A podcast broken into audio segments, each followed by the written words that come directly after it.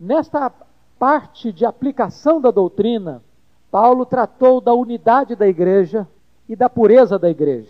Agora, nesta última parte da carta, Paulo vai falar sobre novos relacionamentos da igreja. Então, aquilo que ele aplicou da doutrina, ele disse que a consequência do aprendizado das verdades eternas de Deus produzem na igreja unidade, produzem na igreja pureza e produzem na igreja novos relacionamentos. Todo o restante dessa carta, a partir do verso 18, vai falar desses novos relacionamentos. E esses novos relacionamentos vão estar divididos em dois segmentos distintos: relacionamentos visíveis e relacionamentos invisíveis. Relacionamentos com amigos e irmãos e relacionamentos com inimigos. Vocês percebem que a relação agora é entre marido e mulher, entre pais e filhos e entre patrões e empregados. Relações tangíveis, concretas, visíveis, com pessoas à nossa imagem, à nossa semelhança. Depois Paulo passa para uma relação de cunho invisível, espiritual, quando nós temos que defrontar e confrontar e combater seres espirituais, invisíveis, intangíveis, com quem temos que lutar e guerrear. A, a nossa fé deve estar à altura dessas duas dimensões de relacionamento. Isso é um produto da plenitude do Espírito Santo de Deus na nossa vida, a vitória nessas relações. Esse texto que lemos, o verso 18, de certa forma, é o verso central dessa sessão, e os outros como que um desdobramento do verso 18. E no verso 18 você tem uma ordem, um imperativo e quatro verbos no particípio. Então, enchei-vos está no imperativo e quatro no particípio, falando, louvando, dando graças e submetendo. E por isso eu gostaria hoje de trabalhar esse texto dentro desta forma literária em que ele foi escrito. Primeira coisa que é importante observar, meus irmãos, é a importância suprema da obra do Espírito Santo na vida da igreja. Nesta carta, o apóstolo Paulo já abordou lá no capítulo 1, versículos 13 e 14, sobre o selo do Espírito. Que quando você creu em Jesus, você foi selado, você foi marcado, você foi carimbado, você foi distinguido como propriedade exclusiva de Deus, como membro da família de Deus, como alguém que Deus já deu o seu penhor, a sua entrada e o compromisso de que ele vai resgatar essa propriedade finalmente, no momento da volta do Senhor Jesus Cristo. Quando então nós receberemos um corpo glorificado, e este selo é o selo até o dia da redenção, e essa redenção aqui está falando no dia da glorificação. No capítulo 4, verso 30, Paulo agora traz uma outra recomendação em relação ao Espírito Santo, dizendo que nós não devemos entristecer o Espírito Santo da promessa, ah, no qual foste selados para o dia da redenção. Aí está falando agora de um relacionamento com o Espírito Santo. Espírito Santo é uma pessoa e uma pessoa divina que se relaciona conosco, ele está em nós, ele habita em nós, ele intercede por nós. E agora o apóstolo Paulo dá uma terceira orientação em relação ao Espírito Santo, dando uma ordem agora: enchei-vos do Espírito. Na verdade, é impossível exagerar a importância, o valor da obra, do ministério do Espírito Santo na vida do crente. É ele quem nos convence do pecado, é Ele quem opera em nós o novo nascimento. É Ele quem nos santifica. É Ele quem nos habilita com dons para fazer a obra de Deus. É Ele quem produz em nós o fruto do Espírito. É Ele quem está trabalhando em nós e desenvolvendo em nós a imagem de Cristo, essa transformação progressiva à imagem de Cristo. É Ele quem habita em nós e intercede por nós. É Ele quem testifica com o nosso espírito que somos filhos de Deus. Mas agora Paulo traz uma ordem muito importante: enchei-vos do Espírito. Por quê? Porque é possível você ser regenerado pelo Espírito, habitado pelo Espírito, selado pelo Espírito, mas, a despeito de tudo isso, não estar cheio do Espírito. Nem todo salvo está cheio do Espírito. Todo salvo tem o Espírito, mas nem todo salvo está cheio do Espírito. E daí esta ordem do apóstolo Paulo: enchei-vos do Espírito Santo. Não vos embriagueis com vinho no qual há dissolução, mas enchei-vos do Espírito Santo. E nós queremos aqui parar para perceber que existem duas ordens: uma negativa e a outra positiva. A primeira ordem é negativa: não vos embriagueis com o vinho, no qual há dissolução. E por que, o Espírito, por que o Espírito Santo, que inspirou o apóstolo Paulo, escolheu esta comparação por contraste, ou melhor, esse contraste aqui, ah, para ligar a embriaguez no ponto negativo, para enfatizar o aspecto positivo da plenitude do Espírito Santo.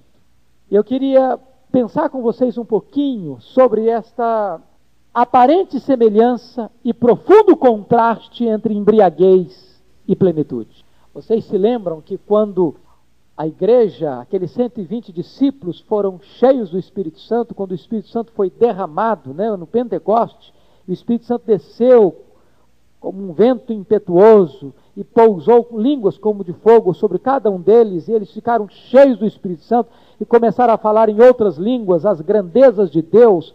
E quando a multidão se ajuntou ao redor daquele local, diz a Bíblia que alguns ficaram céticos, outros começaram a olhar aquele evento com uma, um certo descaso, com um certo preconceito, dizendo não são galileus, mas diz a Bíblia que outros escarneceram, dizendo estão bêbados, estão embriagados, quando eles estavam cheios do Espírito Santo. O que é que tem de semelhança entre um bêbado e uma pessoa cheia do Espírito Santo? E o que é que tem de contraste entre uma pessoa cheia do Espírito Santo e uma pessoa bêbada? Em primeiro lugar, vamos olhar a semelhança superficial.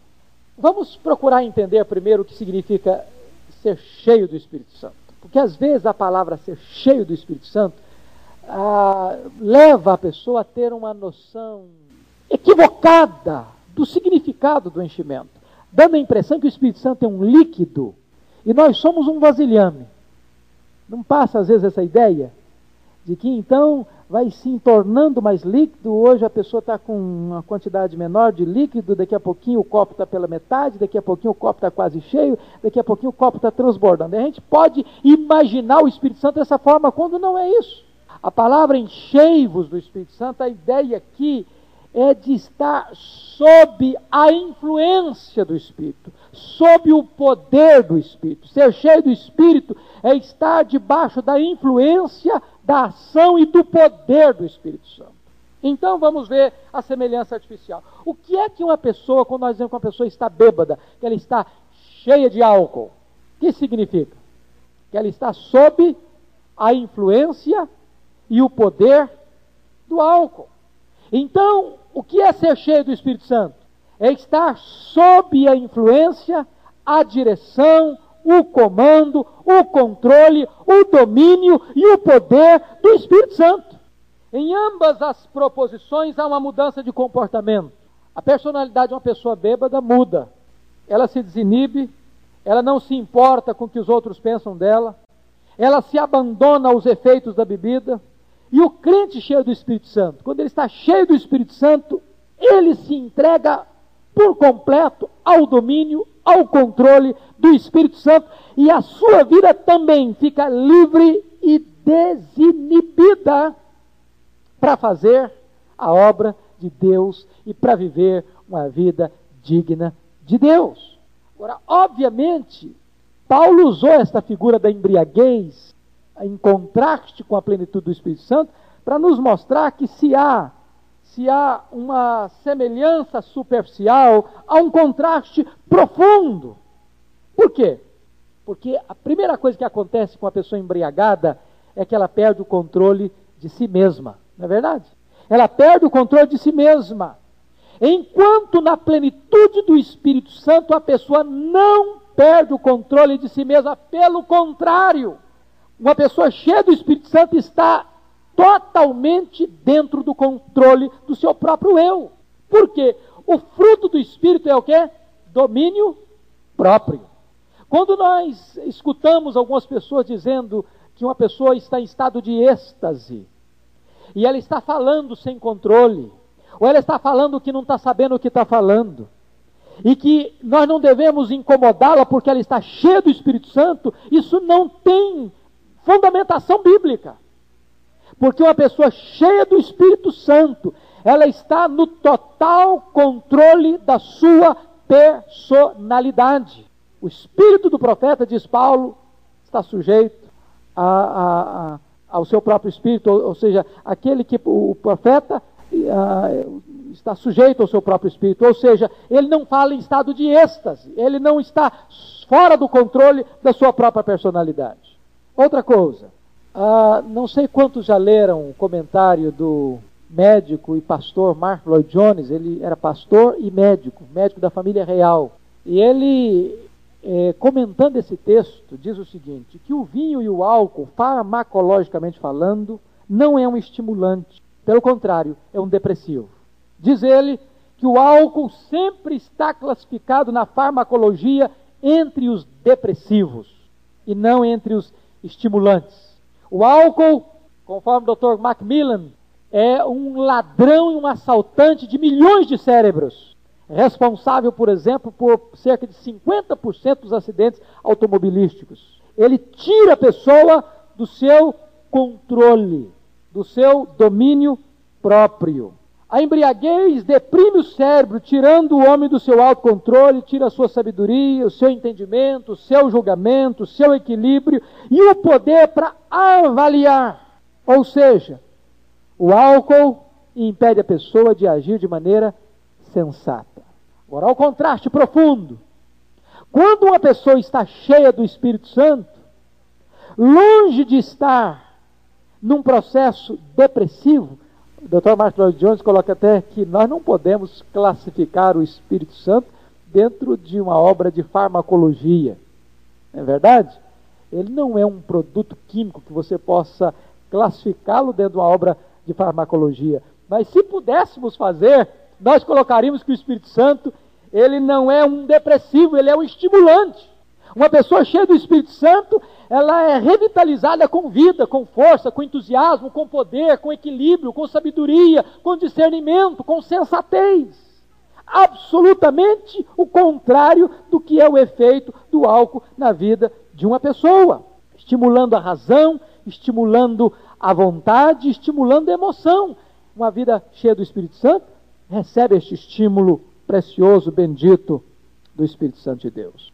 Depois que nós olhamos então uma semelhança superficial e um contraste profundo entre a plenitude do Espírito Santo e a embriaguez, é importante ressaltar agora o resultado absolutamente oposto entre a embriaguez e a plenitude do Espírito. Diz Paulo: Não vos embriagueis com vinho, no qual há dissolução. O que é dissolução? Dissolução é quando a pessoa perde o controle, as rédeas da sua vida, o equilíbrio, a sensatez e se entrega sem freios, sem reservas, aos caprichos, à vontade da carne, se corrompe, maculando a sua, seu nome, a sua honra, seu caráter, sua vida. E a pessoa se entrega a ações desenfreadas, dissolutas e descontroladas. Perde o pudor, perde a vergonha, envergonha o lar, traz sofrimento, traz lágrima, traz separação, traz pobreza, traz opróbrio sobre a família. E a pessoa vai buscar um alívio, ou uma resposta, ou uma liberdade fictícia, falsa, no fundo de uma garrafa, e encontra na bebida, na embriaguez, um falso estimulante, uma falsa liberdade, uma falsa resposta E a pessoa vai encontrar, portanto, um substituto barato, falso e maldito e artificial para a verdadeira alegria. A embriaguez leva à ruína. Eu já contei aqui, eu acho que todos vocês já conhecem esta lenda, mas só para firmar o que está dito aqui, vocês lembram daquela lenda que disse que o vinho e o álcool ah, era a somatória da mistura de quatro tipos de sangue: o sangue do pavão, o sangue do leão, o sangue do macaco e o sangue do porco. E essa lenda diz que o homem, quando começa a beber, tem a sensação do pavão. Que ele é o mais bonito, que ele é o mais falante, que ele é o mais extrovertido, que ele é o mais inteligente. E ele começa a se pavonear no meio das pessoas. Daqui a pouquinho, o segundo estágio é o sangue do leão. O camarada vai ficar bravo. Fica valente, fica forte, quer brigar com todo mundo, quer ser o, o rei da selva. E ele tem a sensação de que não tem nada e ninguém que possa detê-lo. Terceiro estágio, ele começa a macaquear. Começa a ser motivo de gracejos, de chacotas, de brincadeiras jocosas, transforma-se num macaco. Para finalmente se corromper e ir para a lama, para o chiqueiro, como um porco. Eu creio que essa lenda ilustra muito bem o processo de degradação e de dissolução que a embriaguez leva a pessoa. Entretanto, irmão, o resultado da plenitude do Espírito Santo é absolutamente o contrário. Uma vez que uma pessoa está cheia do Espírito Santo, longe dela se embrutecer, dela se animalizar, o Espírito Santo a enobrece, a santifica, a enleva, a eleva, a humaniza e a transforma à imagem e à semelhança de Jesus. Não vos embriagueis com vinho, no qual há dissolução, mas enchei-vos do Espírito. E Paulo agora passa a falar então sobre os benefícios de uma vida cheia do Espírito Santo. Lembrem vocês que no verso 18 há uma ordem dupla, uma negativa e a outra positiva. A negativa é: não vos embriagueis com vinho. A positiva é: enchei-vos do Espírito Santo. E agora tem quatro verbos no particípio. E esses verbos que se, se, levantam aqui como resultado, como produto, como consequência de uma vida cheia do Espírito Santo. Então vamos ver. Versículo 19a, Paulo diz: Falando entre vós com salmos. Queria que, se você tem o hábito de grifar, grifasse falando entre vós. Portanto, Paulo está falando aí de comunhão, falando entre vós, com salmos. Paulo diz que o produto de uma vida cheia do Espírito Santo, o resultado de uma vida cheia do Espírito Santo, é uma comunhão plena, edificante entre os irmãos. Uma comunicação santa, saudável, edificante, espiritual. Ou seja, quando há choques, intrigas, mágoas, ressentimentos, rusgas, divisões, facções. Isso implica, como Paulo diz lá em 1 Coríntios 3, que tem dois sinais de infantilidade e de carnalidade. Mas quando o Espírito Santo está dirigindo, e quando o Espírito Santo está agindo na vida da igreja, o que vai reinar é a comunhão. Vai cessar rusgas, vai cessar brigas, contendas, querelas, disputas, mágoas, ressentimentos. Agora, se você perceber, o contexto aqui é o contexto da adoração, a comunhão na adoração. Por isso ele está dizendo, falando entre vós com salmos. Eu não sei se você já percebeu, mas às vezes há salmos na Bíblia que eles não são totalmente dirigidos para Deus, mas estão dirigidos na horizontal. Querem ver um exemplo? é o Salmo 95. É um salmo de comunhão. O que está dito aí? Vinde. Ele está dizendo: vinde para quem? Para os irmãos, vinde, cantemos ao Senhor com júbilo. Saiamos ao seu encontro, celebremos o nosso o rocher, o rocher da nossa salvação, saiamos ao seu encontro com ações de graça, vitoriemos-lo com salmos.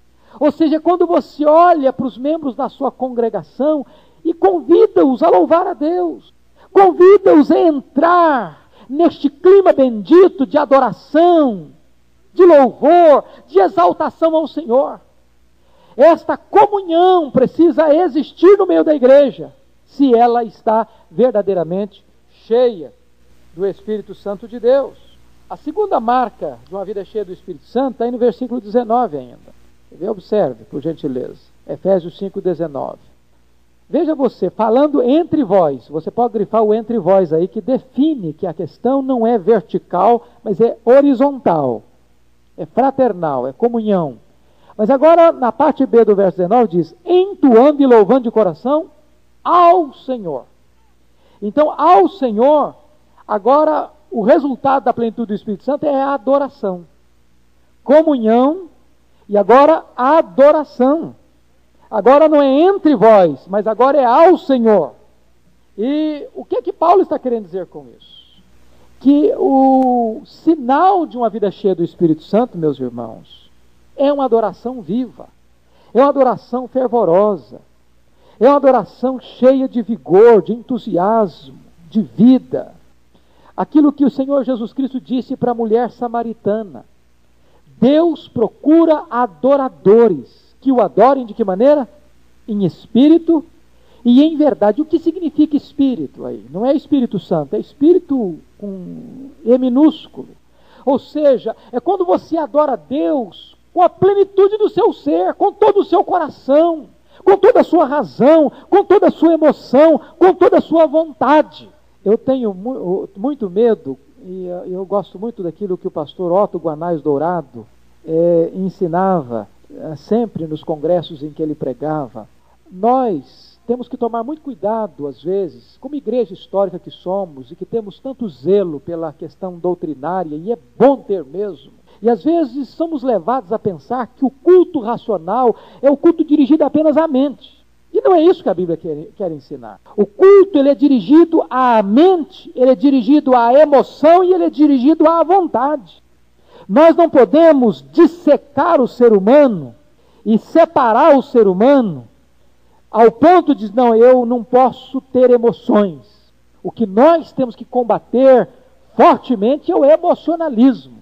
Mas nós não podemos ter medo das emoções, de forma alguma. Aliás, o texto que lemos hoje de Joel nos manda a rasgar o coração, a chorar, a orar, a jejuar, a colocar a nossa vida diante de Deus com todo o nosso ser, com todo o nosso coração. Então, Paulo está dizendo que a adoração ela precisa ser marcada pelo entendimento, pela emoção e também pela vontade. Veja você que a expressão que ele usa aí no verso 19, é a seguinte: entoando e louvando, de que forma? De coração ao Senhor. Não pode ser algo frio, não pode ser algo mecânico, não pode ser algo engessado, não pode ser aquele culto decoreba, onde você já sabe de antecedência o que vai acontecer, já está tão programado, tão estabelecido, engessado, que se você não for, você sabe o que aconteceu. Mas é de coração, é, é algo que brota também da sua alma, cheia de fervor, cheia de amor, cheia de entusiasmo pelo Senhor. Portanto, queridos, é muito importante entender isso. Um culto vivo não pode ser um culto carnal. O que é um culto carnal? É um culto onde eu vou para a presença de Deus e canto, e oro, e prego, e escuto, e oferto, mas a minha vida não está ali. Eu faço uma dicotomia entre o serviço litúrgico e a minha vida fora do templo. Hoje, na reunião de oração, nós lemos sobre isso no livro ah, do profeta Amós, capítulo 5. Quando o povo ia ao templo, sacrificava, ofertava, cantava, tocava e fazia, acontecia, Deus diz: Buscai ao Senhor e vivei. Eu não aceito o que vocês estão fazendo, porque a vida de vocês não está aprovando, não está é, referendando o culto de vocês. Um culto vivo não é barulho, misticismo, nem emocionalismo, onde a pessoa é, acha que soltando as rédeas das emoções sem entendimento, esse culto vai agradar a Deus. Não é experiencialismo, nem ah, um culto místico onde as pessoas estão buscando alguma coisa diferente, nova, para se agarrar, mas é um culto em espírito e em verdade. O que significa ser um culto em verdade? Tem que ser um culto bíblico. Todo culto que não é bíblico é anátema, é rejeitado pelo Senhor. E a Bíblia diz que a plenitude do Espírito Santo nos leva a uma adoração genuína de coração ao Senhor. Mas há uma terceira marca de uma vida cheia do Espírito Santo, aí no versículo 20. Observe você. Dando sempre graças por tudo a nosso Deus e Pai, em nome de nosso Senhor Jesus Cristo. Então, a terceira característica de uma pessoa cheia do Espírito Santo é gratidão. Gratidão. E nós precisamos entender isso, meus irmãos, que um crente cheio do Espírito Santo não é um crente murmurador, cheio de queixas, de reclamações. Você conhece aquele tipo de gente que se você perguntar para ele 200 vezes durante o dia, como é que você vai, ele sempre está reclamando de alguma coisa? Isso se torna um hábito, se torna um vício. Quando na verdade a Bíblia está dizendo que uma vida cheia do Espírito Santo, ela, ela está cheia de gratidão. Pare para pensar quanta coisa boa Deus tem dado a você. Isso é tremendo. Sabe, irmãos, às vezes a gente precisa sair do nosso casulo para entender as coisas. Quantas vezes você não valoriza a saúde que você tem? Porque às vezes nunca eh, foi dado aí para os hospitais, visitar os enfermos. Se você tivesse o hábito de ir uma vez por semana num hospital visitar os enfermos, você seria mais grato pela saúde que tem. Quantas vezes você chega num leito? Diz que a marca do crente cheio do Espírito Santo é a gratidão. Nós temos que olhar para a vida com agradecimento, com gratidão ao Senhor. Agora, nós temos que tomar cuidado, porque esse texto é muito mal interpretado nos dias de hoje. Paulo diz o seguinte: dando sempre graças por tudo. E há alguns escritores que querem entender tudo, tudo mesmo. E precisamos entender tudo à luz do seu contexto. Porque tem muita gente ensinando hoje que nós temos que dar graças até pelo mal moral. E nós não podemos dar graças a Deus pelo mal moral. Por exemplo, um marido não pode agradecer a Deus pelo adultério da esposa. Uma esposa não pode agradecer a Deus pela embriaguez do marido. Um pai e uma mãe não podem agradecer a Deus porque o filho caiu nas drogas ou na prostituição. Eu não posso agradecer a Deus porque as autoridades constituídas se corromperam se entregaram à, à ganância e usurparam e aviltaram o poder que lhes foi delegado para agir com justiça e com honradez. Não posso dar graças a Deus pelo mal moral. Portanto, quando Paulo está dizendo aí, dando sempre graças por tudo a nosso Deus e Pai, Paulo não está pensando que nós temos que agradecer a Deus pelo mal moral. Semelhante sugestão é uma insensatez e uma blasfêmia. Quando nós agradecemos a Deus, que pela sua soberania e bondade pode até transformar o mal em bem, como aconteceu lá com os irmãos de José, José disse: Vocês intentaram o mal contra mim, mas Deus o transformou em bem para a conservação da vida de vocês. Ou quando lemos em Romanos 8, 28, sabemos que todas as coisas cooperam para o bem daqueles que amam a Deus, nós estamos dando graças porque Deus é Deus, por Deus ser Deus, estar no controle da nossa vida, mas não estamos dando graças pelo mal que Deus abomina. Até porque, se nós tivéssemos, se nós formos dar graças a Deus pelo mal moral, seria uma insensibilidade da nossa parte. Imagine você uma mulher aflita chegando para você pedindo ajuda, socorro, porque o marido dela está em, vivendo em adultério e vocês não vão dar graças a Deus porque o teu marido está em adultério. Seria uma insensibilidade. Vamos imaginar que um pai chega para você aflito, pedindo ajuda, socorro, porque o filho dele caiu nas teias das drogas e vocês, não, nós temos que dar graças a Deus porque seu filho está nas drogas. Seria uma insensibilidade. Seria mais do que isso, a incapacidade até de chorar com os que choram. Mais do que isso, essa atitude desculpa o pecado e encoraja o mal, enquanto a Bíblia diz que eu tenho que odiar o mal e resistir o diabo. O mal é uma abominação para o Senhor e não podemos louvar ao Senhor ou dar-lhe graças por aquilo que ele abomina. O próprio contexto sugere o que é tudo, dando sempre graças por tudo a nosso Deus e Pai, em nome de nosso Senhor Jesus Cristo.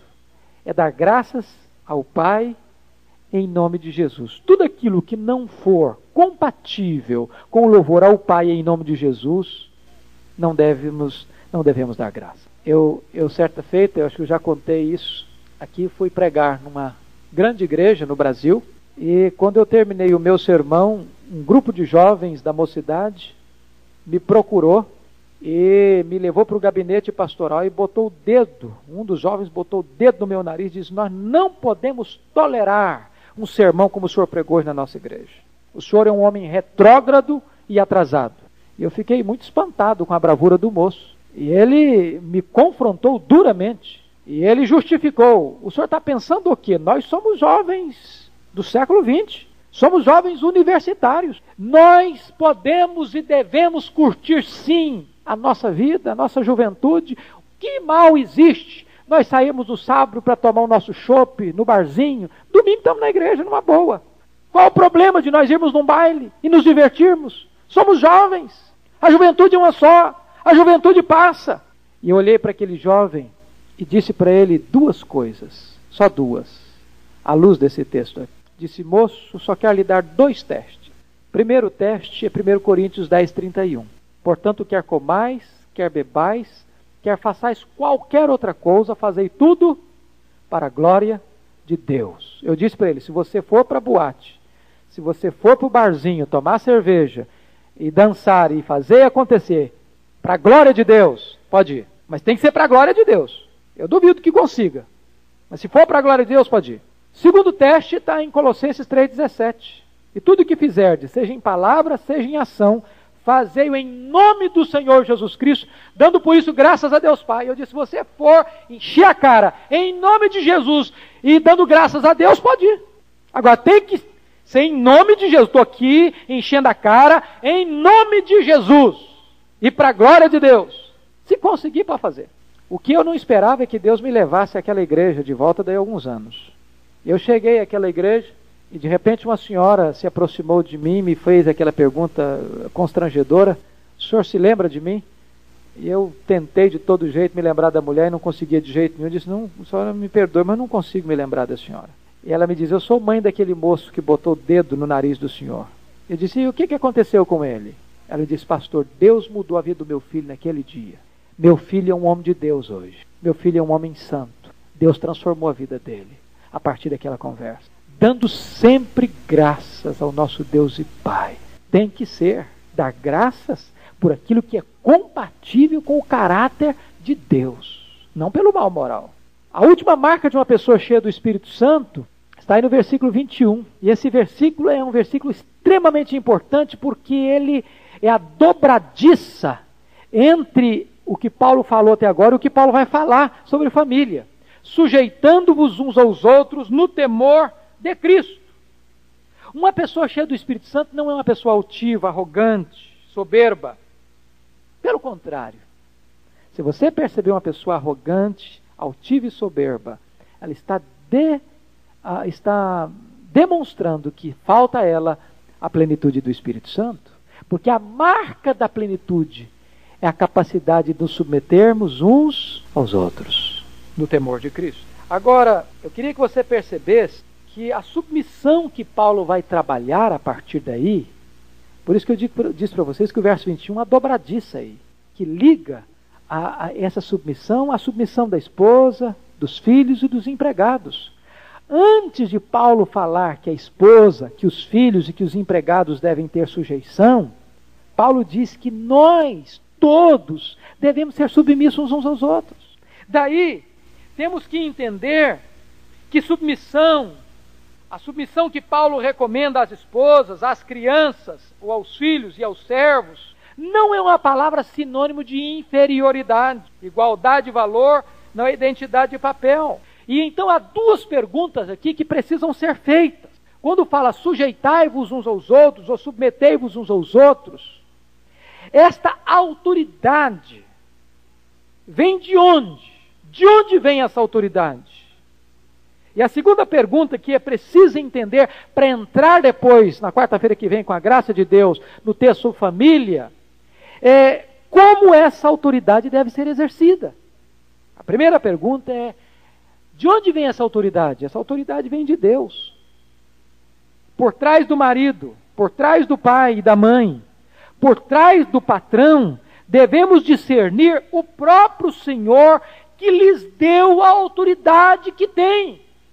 Portanto, se querem submeter a Cristo, submetam-se a eles. Agora, é importante entender: a autoridade do marido, dos pais e dos patrões não é uma autoridade absoluta.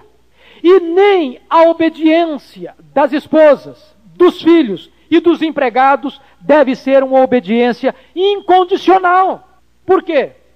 Porque toda autoridade humana é constituída por Deus, é legítima.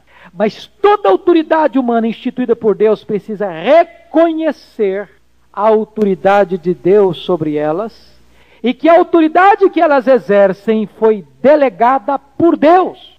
No momento em que esta autoridade, seja marido, seja pais, seja patrão, exorbita no exercício da sua autoridade, suplantando a autoridade de Deus, ao ponto de, para a esposa, para os filhos e para os empregados terem que obedecer ao marido, aos pais e ao patrão, tiver que desobedecer à autoridade de Deus, a esposa, os filhos, os empregados precisam desobedecer essa autoridade para, se obede para obedecerem a Deus. Aí entra aquilo que Pedro disse para o Sinédrio em Jerusalém: Antes importa obedecer a Deus que aos homens.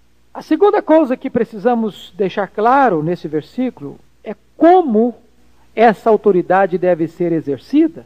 Nunca deve ser exercida de modo egoísta, mas sim em prol dos outros, para cujo benefício foi outorgada. Quando Paulo descreve os deveres dos maridos, dos pais e dos patrões, em nenhum desses casos é a autoridade que os manda exercer. Pelo contrário, explicita, desculpa, explícita ou implicitamente, adverte-os contra o uso impróprio da autoridade e proíbe-os de explorar a sua posição e os conclama, ao invés disso, lembrar-lhes das suas responsabilidades e dos direitos da outra parte. O que significa isso? Quando Deus fala para os maridos, Deus não reforça para os maridos: vocês têm a força, vocês têm o poder, vocês têm a autoridade. Quando fala para os pais, vocês têm a força, vocês têm o poder, vocês têm a autoridade, ou idem para os patrões. Não, a palavra que Deus dá para estes que estão ocupando a liderança é o contrário. Lembra-lhes o direito que o outro, que é submisso, tem. Maridos, Amai vossas mulheres, como Cristo amou a igreja, e a si mesmo se entregou por ela, para que a santificasse, para que a apresentasse ao Senhor como uma noiva imaculada, sem ruga e nem defeito. Que quem ama sua esposa, a si mesmo se ama. Ninguém jamais odiou a sua própria carne, antes alimenta e dela cuida. Olha que coisa fantástica que Deus está falando quando Ele fala para a esposa, Ele diz: Esposa, sede submissas aos seus próprios, ao seu próprio marido, como a igreja o é a Cristo. E aí, o Senhor equilibra, o apóstolo Paulo equilibra esta questão da submissão e de uma autoridade compassiva, bondosa e cheia de misericórdia. O que, que Paulo quer ensinar para nós? O que Paulo quer ensinar para nós é que um marido cheio do Espírito Santo é o marido que ama sua mulher. O que, que Paulo quer ensinar para nós? Paulo quer ensinar para nós que uma esposa cheia do Espírito Santo, ela se submete ao seu marido. O que que Paulo quer nos ensinar? É que pais cheios do Espírito Santo não provocam seus filhos a ira, mas criam-os na admoestação e na disciplina do Senhor. O que que Paulo quer ensinar para nós?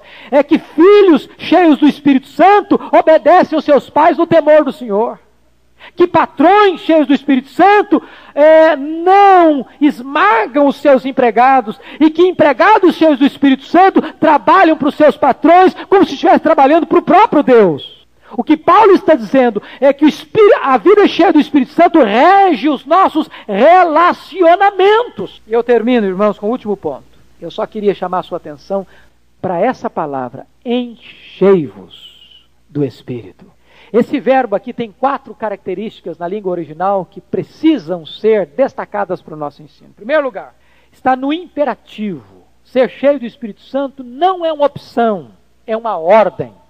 Não é uma condicional, é um mandamento. Portanto, um crente não cheio do Espírito Santo está pecando, está desobedecendo uma ordem divina.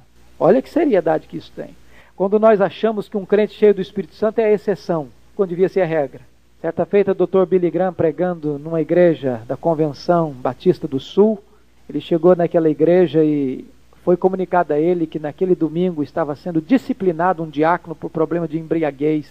Dr. Billy disse: Vocês estão cobertos de razão, este diácono precisa ser disciplinado mesmo. Mas a pergunta que eu faço aos irmãos: quantos diáconos estão sendo exortados e disciplinados por não estarem cheios do Espírito Santo?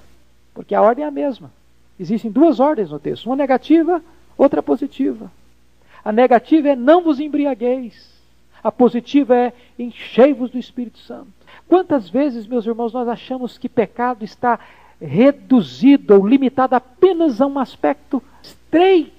Quando não ser cheio do Espírito Santo é pecado, é desobediência a uma ordem de Deus. Segundo lugar, o verbo está na forma plural, enchei-vos. O que, que Paulo quer dizer com isso? que a plenitude do Espírito Santo não é um privilégio de apenas um grupo seleto da igreja de Deus, mas que é uma bênção que está disponível a todos os crentes nascidos de novo. Terceiro, esse verbo está na voz passiva na língua grega. Portanto, deveria ser escrito assim: deixai o Espírito Santo encher-vos. O que, que Paulo quer ensinar com isso? é que nenhum de nós tem o poder de encher-se a si mesmo do Espírito Santo. De vez em quando você vê isso na televisão, alguns teleevangelistas fazendo algumas coisas estranhas. Vem aqui à frente, eu vou orar por você para você ser cheio do Espírito Santo. Ou como se aquele evangelista, aquele pregador, tivesse a capacidade de conceder esta dádiva, esta bênção da plenitude do Espírito Santo a alguém. Nenhum ser humano tem essa competência. Nenhum. Eu não me encho a mim mesmo do Espírito Santo. Nem tenho a capacidade de encher nenhuma pessoa do Espírito Santo. É o Espírito Santo mesmo que nos enche. E o que Paulo está dizendo é que nós temos que estar preparados para que ele nos encha. Eu gosto muito daquilo que o pastor Antônio Elias disse, quando estava pregando certa feita, e uma pessoa chegou para ele e disse: Pastor, eu não sei o que, é que acontece comigo, que eu não consigo ser cheio do Espírito Santo. Aí o pastor Antônio Elias disse: Meu filho, não consegue porque o vaso já está cheio de outra coisa, meu filho. Talvez está cheio de pecado, está cheio de impureza, está cheio de não sei mais o que. Há uma lei na física que diz que dois corpos não ocupam o mesmo espaço ao mesmo tempo. Você sempre vai estar cheio de alguma coisa. A pergunta é: estamos nós cheios do Espírito Santo? Finalmente, na língua grega, esse verbo está no tempo presente, contínuo. No grego há dois tipos de imperativo: o imperativo aoristo, ou passado, e o imperativo presente. O aoristo descreve uma ação única. Por exemplo, lá em João 2,7, Jesus diz: Enchei d'água as talhas. Está no, aoristo. Ou seja, encho essas talhas agora é para nunca mais encher. Vai ser só essa vez e nunca mais vai se repetir esse, esse ato de encher as talhas. Mas aqui, Paulo diz: enchei-vos do Espírito, é um presente contínuo. Enchei-vos do Espírito Santo agora, amanhã, depois de amanhã, a semana que vem, o mês que vem. Ou seja, a plenitude do Espírito Santo que você recebe hoje não serve para amanhã. Amanhã você tem que ser cheio do Espírito Santo outra vez. A semana que vem de novo. E eu vou perguntar, você não precisa me responder. Quantas vezes você já se sentiu cheio do Espírito Santo? Quem sabe hoje você se sente não cheio do Espírito Santo.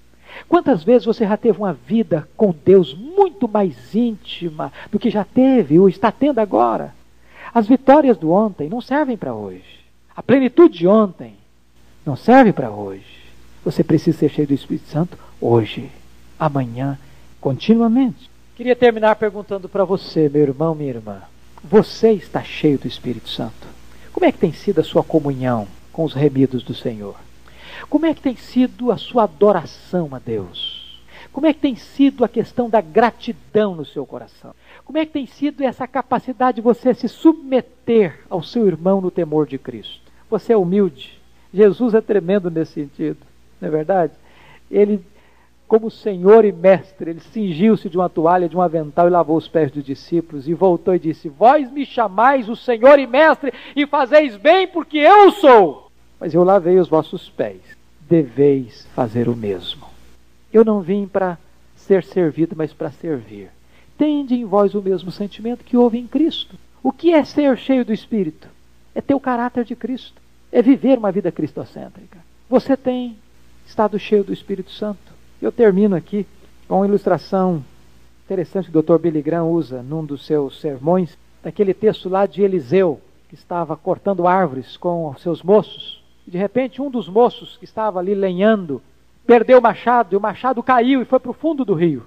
E veio para Eliseu e disse: Ai, meu senhor, eu perdi o meu machado.